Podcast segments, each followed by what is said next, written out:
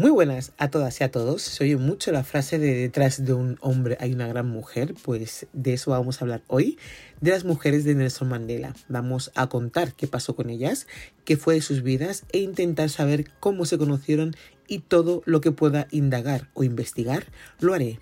Vamos a hablar de tres mujeres muy luchadoras, Evelyn Mays, Winnie Mandela y Graça Machel. Estas son las tres mujeres oficiales que constan en la vida del presidente sudafricano. En nada, empezamos con Evelyn y haremos las siguientes entregas con las demás, como siempre, en unos segundos. Evelyn Mays nació en Transkei el 18 de mayo de 1922. Fue una enfermera sudafricana, primera esposa del activista Nelson Mandela, con quien estuvo casada desde 1944 hasta 1958, durante 14 años. Durante gran parte de ese tiempo, el salario de enfermera mantuvo a la familia mientras Mandela continuaba sus estudios de derecho. Juntos tuvieron cuatro hijos. La muerte de su segundo hijo de nueve meses tuvo un impacto mm, devastador en Evelyn, quien se volvió más religiosa, mientras que Mandela se volvió más político. Hay que contar que Nelson Mandela se casó con Evelyn Mays, prima de su mentor político Walter Sisulu, tres años después de llegar a Johannesburgo. Él estaba en Johannesburgo porque se escapó para evitar un matrimonio arreglado en la región rural de Eastern Cape, en el que él vivía. Él tenía 26, 26 años y ella 22 cuando se casaron. Evelyn era una posa procedente de Transkei, hija de un minero, y vamos a hacer un parón y explicar qué son estas palabras. Transkei es el lugar de nacimiento, el pueblo, el condado, el poblado de, Evelyn. Y Posa es la tribu, por decirlo de una forma, de, la que ella era. También Posa es un idioma bantú hablado en Sudáfrica, una de las 11 lenguas oficiales hablada por el 18% de la población. La sociedad de los Posa es jerárquica en función de edad y sexo. Normalmente los niños son los que ocupan la posición más débil, luego los precederían las mujeres y en la cúspide están los hombres considerados por encima de las mujeres. El nombre de los hijos será siempre elegido por algún hombre, como el padre o el abuelo, eh, contando con un significado especial, mientras que la mujer, una vez casada, recibe un nuevo nombre por parte de su suegra. Los posa pasan de niños a adultos mediante un rito de circuncisión. A partir de aquí, los niños pasarán a considerarse adultos y podrán casarse. Sobre el matrimonio es importante saber que normalmente es el hombre quien elige a su posible futura esposa. Deberá hablar con su familia para considerar si la mujer es conveniente o no. En caso afirmativo, comienzan las negociaciones entre familias, indicando las intenciones del interesado a la familia de la mujer. Hay una serie de negociaciones que consisten en el pago que la familia de la novia recibirá, más en función de la proveniencia eh, de la familia o de la riqueza que pueda tener y un largo etcétera de cosas por las que pueden variar. Una vez llegado al acuerdo, la novia es secuestrada, digo secuestrada entre comillas, por la familia del novio y podrán considerarse como casados, pudiendo formar una nueva familia. Los Posa y otros indígenas de Sudáfrica cultivaban todo tipo de hortalizas, predominaban el ganado y el ovino. Hay una división del trabajo por géneros en definitiva presentaban una economía agropastoril, se llama. La introducción del dinero propició diversos cambios en las relaciones de la sociedad posa, de donde era Evelyn Mays, eh, estableciéndose un modelo productivo más asociado al capitalista. Los posa fueron servidores domésticos y agrarios, a veces esclavos para los británicos. A mediados del siglo XIX, Nongawese, una joven posa, profetizó que quemar el ganado y la tierra haría que los blancos se fuesen. Aquel evento trajo una hambruna a la que se sumaron las epidemias de ganado de la época y causó la muerte de entre 20.000 y 40.000 posas. La destrucción de este sector ganadero hizo a los posa emigrar a la minería y otros sectores manteniendo unas condiciones paupérrimas y discriminatorias. Después de esta explicación de que Evelyn era una posa procedente del territorio de Transkei e hija de un minero, eh, seguimos contando la vida de Evelyn. Su padre murió cuando Evelyn era una niña y su madre quedó viuda con seis hijos. Tres de estos hermanos murieron durante la infancia, mientras que la madre de Evelyn murió cuando ya tenía 12 años, dejando a Evelyn y a su hermana Kate al cuidado de su hermano mayor Sam Mays. Cristiana devoto, Sam tuvo una gran amistad con su primo Walter, Walter Sisulu, con quien fue a la escuela. En 1928, Sisulu se mudó a Soweto, a Johannesburgo, obteniendo una casa en el municipio de Orlando Este, donde más tarde Sam se muda. Al, al politizarse, Sam animó a Sisulu a leer literatura de izquierda y a unirse, la, y a unirse al ANC.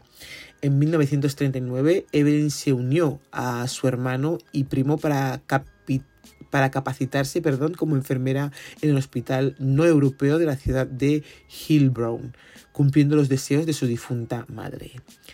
Allí se hizo amiga de la novia de Walter, Albertina, a quien conoció en 1941 y con quien Walter se casaría en 1944, el mismo año en el que Mandela y Evelyn se casaron.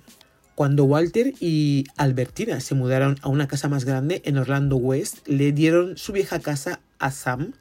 Eh, Evelyn y Sam visitaban asiduamente a los Sisulu y en una de esas visitas en la casa conocieron a Nelson Mandela. Más tarde, Evelyn le comentaría a Fatima Mer, eh, creo que lo amo desde la primera vez que lo vi. Y la pareja comenzó a salir después de unos días. Al cabo de varios meses, Mandela le propuso matrimonio para beneplácito de Sam y los Sisulu.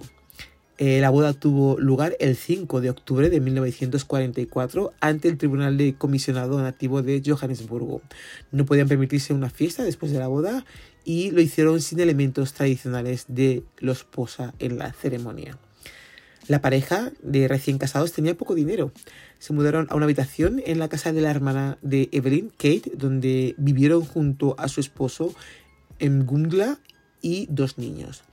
No pagaron el alquiler, pero compartieron el dinero que tenían.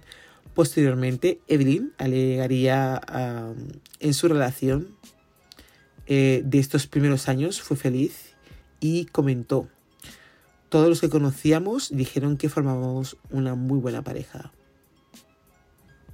Ella quedó embarazada el 23 de febrero de 1945 en el asilo de ancianos. Bertram dio a luz a su primer hijo, que se llama Tembequile. Necesitamos, eh, necesitados de más espacio, la pareja se mudó a una casa de dos habitaciones eh, en el 719 de Orlando East durante varios meses hasta que se volvieron a mudar otra vez, por tercera vez, al 8115 de Orlando West hacia principios de 1947, donde pagaban 17 centavos de alquiler. El alojamiento era básico, con piso de cemento, o sea, con el suelo de cemento, techo de hojalata y un inodoro de cubo. Eh, estaba en la zona residencial negra que más tarde se conoció como Soweto. Tanto la madre de Mandela, no sé Kenny, como su hermana Leabie vinieron a vivir con ellos. No sé, Kenny eh, se llevaba muy bien con Evelyn Mays. Dio a luz eh, a su segundo hijo, una niña llamada Makasiwe, en 1947, pero Makasiwe tenía mala salud y murió nueve meses después. Mays señaló más tarde que la causa de la muerte fue meningitis. El tercer hijo eh, se llamaba Gato Lewanika. Nació en agosto de 1950. En 1953, Mace decidió actualizar su certificado de enfermería para poder convertirse en partera, inscribiéndose en el Hospital King Edward VII eh, en Durban, esto significó que cuando la aceptaron, ella estuvo fuera de su hogar, de su casa, durante varios meses, tiempo durante el cual la madre y la hermana de Mandela cuidaron a sus hijos Eh, Mandela la visitó en Durban al menos una vez, dicen, alojándose en la casa de Fátima Ismael eh, eh, Mer. Fátima luego recordó a Mace como una persona sencilla, buena persona, agradable, muy sociable, muy fácil de conocer y muy fácil de llevar. Cuando Mace regresó a Johannesburgo a finales de 1953, estaba embarazada de su cuarto hijo y dio a luz a su segunda hija, a quien los Mandela también llamaron Macassin en honor a la primera que falleció.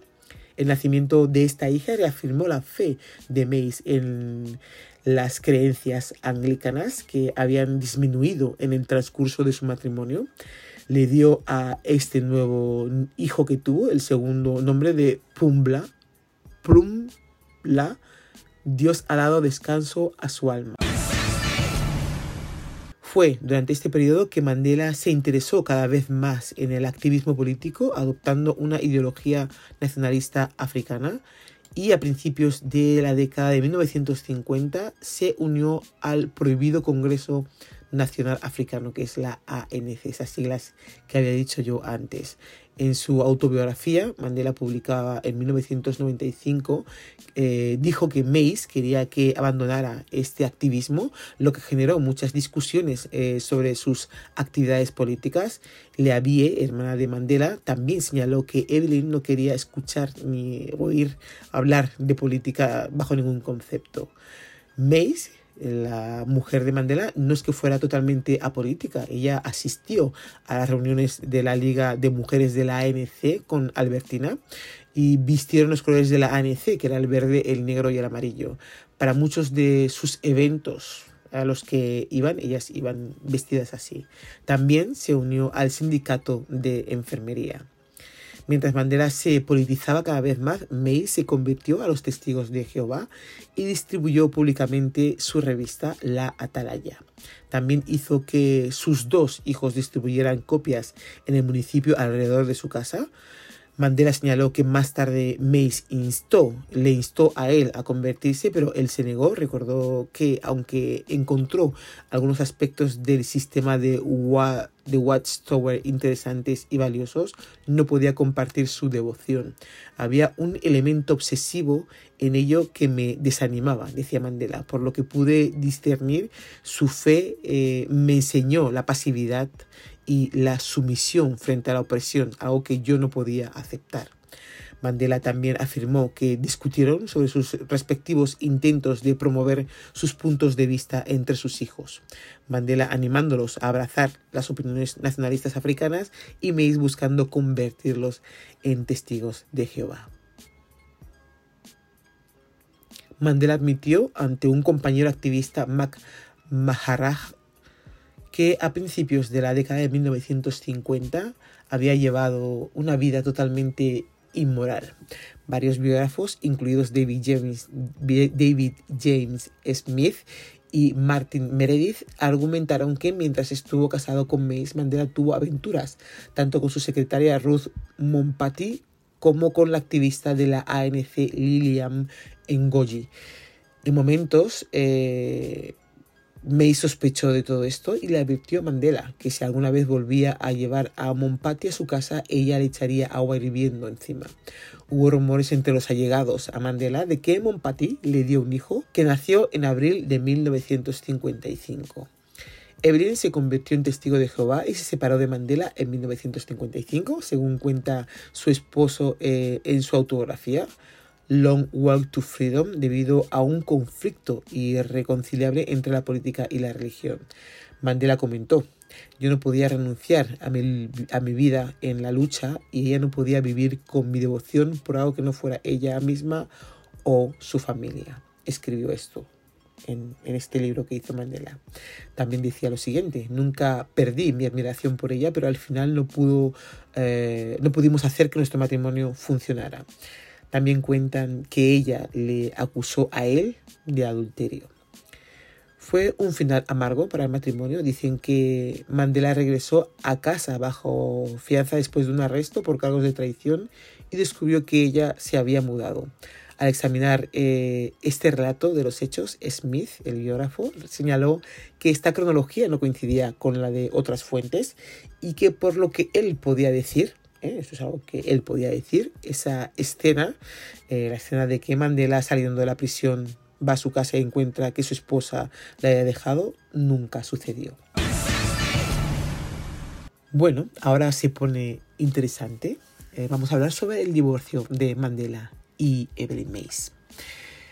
Los registros indican que fue Mays quien primero inició el proceso de divorcio en mayo de 1956 presentó un informe particular de reclamaciones ante el Tribunal de Distrito Nativo en el que afirmaba que buscaba el divorcio porque Mandela la había agredido físicamente en repetidas ocasiones. En un informe, Mays no hizo ninguna acusación de adulterio contra su marido.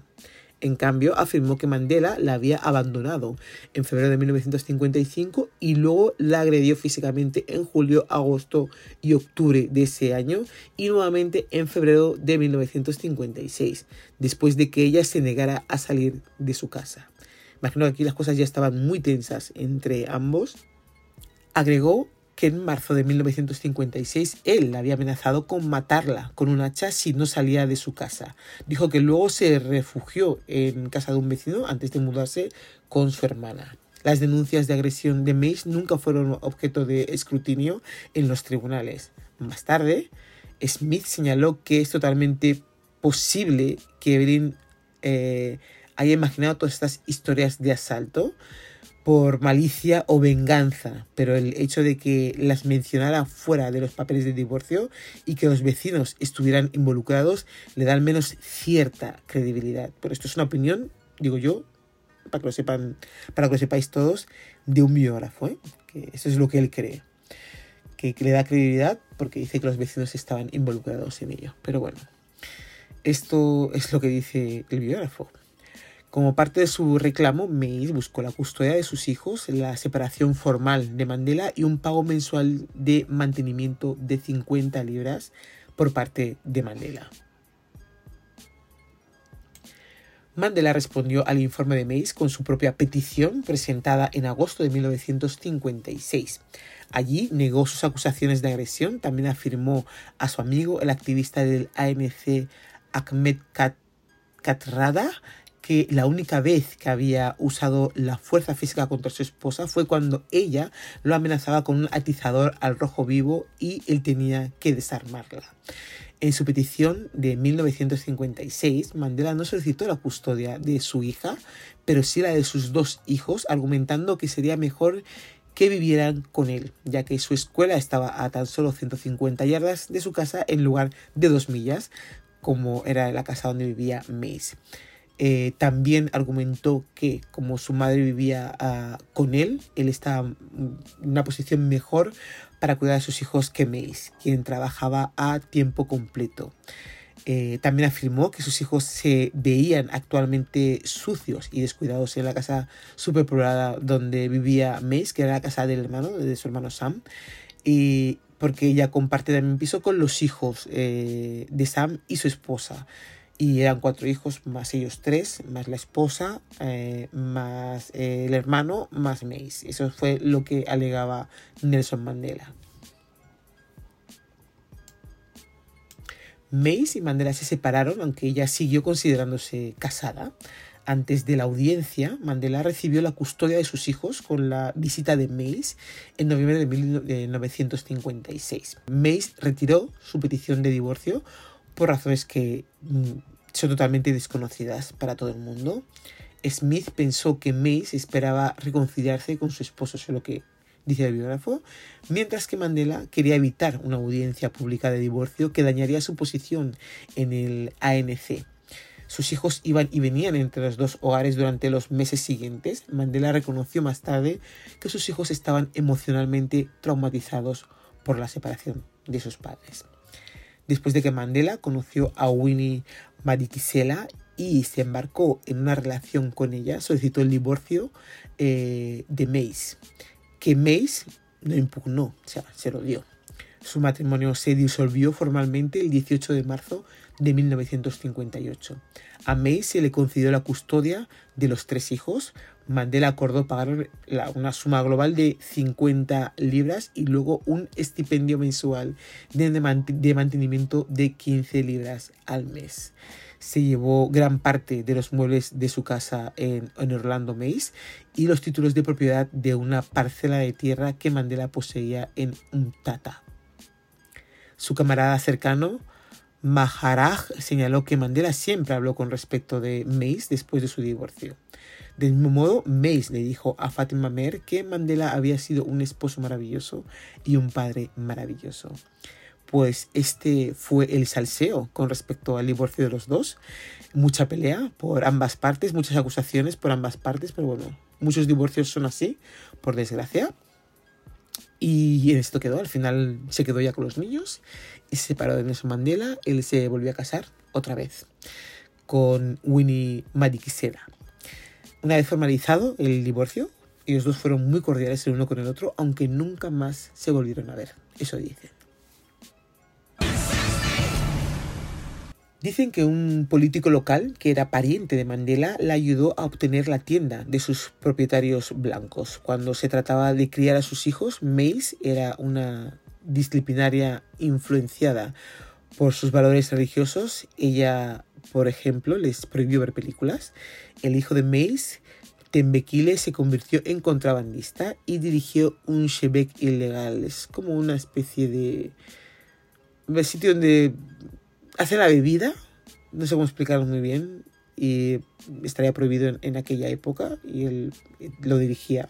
No sé si escondían o hacían una especie de contrabando con el alcohol.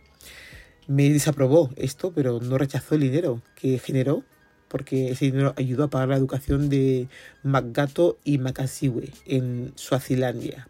Debido a las restricciones del apartheid, Mace no pudo visitar a sus hijos cuando estudiaban allí después de que Mandela fuera arrestado en agosto de 1962, fue internado en una prisión de Johannesburgo.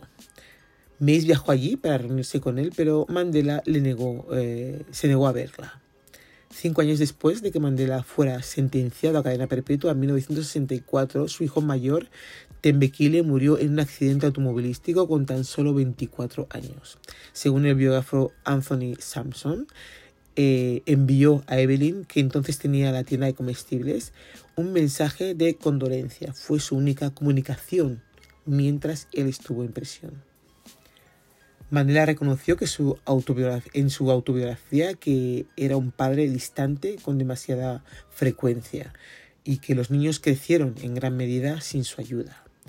Evelyn evitó la política siempre. El matrimonio se divorció en 1958 y Mandela se casó con Winnie ese mismo año. Seguramente sí que había cometido algo de adulterio, dicen. ¿eh? Otra gente dice que la, estaba tan deteriorado el matrimonio que no se iban nada bien y no tenían relación prácticamente, estaban separados cuando él conoció a, a, a Winnie. Pero bueno, esos son puntos de vista distintos. Hay que tener en cuenta que los años que eran y él, y él seguramente no, no podía divorciarse sin más ¿no? de, de, de Evelyn. Así que nada, Evelyn se llevó a los hijos, se mudó a Confinwaba en el oeste del, del Cabo y abrió su, la tienda de comestibles que hemos dicho antes. Cuando fueron a liberar a Mandela, Evelyn colocó un aviso en la puerta pidiendo a los medios que por favor la dejaran en paz y que no iba a hacer entrevistas, pero un reportero que se llama Fred Bridgeland logró obtener una entrevista en la que discutió las propuestas que rodeaban la libertad eh, o la liberación, perdón, de Mandela de la prisión cuando se comparó la libertad de su ex marido en la cárcel eh, en 1990 con la segunda venida de Cristo, eh, le dijo al periodista Fred Bridges, es muy tonto cuando la gente dice esto eh, sobre Mandela. Eso está diciendo Evelyn. Ella dijo enfadada con que estaba, ella dijo que estaba enfadada con la situación de que la gente creyera que se podía llevar esta situación como la segunda venida de Cristo y proclamarlo como que ha vuelto a renacer, ¿no? Y entonces eh, ella decía que cómo puede un hombre que ha cometido adulterio y ha dejado a su esposa e hijos ser Cristo, cómo se le puede comparar con Cristo, ¿no? Todo el mundo adora a Nelson Mandela, eh, y solamente su nombre. Eso fue lo que dijo Evelyn. Pasó la mayor parte de sus últimos años trabajando como misionera de los testigos de Jehová. Mantuvo el nombre de Mandela, pero a finales de la década de 1990, para ser exactos, en 1998, eh, más de 40 años después de separarse de Mandela, Evelyn se casó con Simon Rakipile, otro testigo de Jehová en una entrevista justo después de las elecciones generales en las que Mandela fue elegido como el primer presidente negro del país, dijo que no lo había visto desde que salió de prisión, pero que sabía que la gente lo quiere mucho. Cuando voy a sus casas para hablarles de Jehová, siempre veo su imagen en las paredes. Su fuerza viene de Dios. Dios usa a las personas para hacer un trabajo incluso si no son justos. Eh, esto decía Evelyn de su ex marido. Evelyn murió el 30 de abril del 2004 en, a los 82 años, dicen que de una enfermedad respiratoria. Mandela asistió al funeral junto con su segunda y tercera esposa, porque en aquella época ya tenía la tercera esposa también. El 6 de enero del 2005 murió su otro hijo de SIDA, el hijo de, de, de Evelyn. Y yo creo que ha sido bastante completo el resumen de la vida de la primera mujer de Nelson Mandela. Me ha gustado mucho, la verdad, cómo ha quedado. No hay mucho que pueda añadir. Me ha costado un poquito buscar cierta información, pero bueno, la verdad es que me ha gustado mucho cómo ha quedado. En las cosas de pareja uno no se mete, y más si ya han muerto ambos, sobre todo los tiempos en los que les tocó vivir. No os perdáis la segunda entrega sobre la vida de las mujeres de Nelson Mandela. La próxima semana hablaremos de Winnie Mandela. Nos vemos. Hasta la próxima.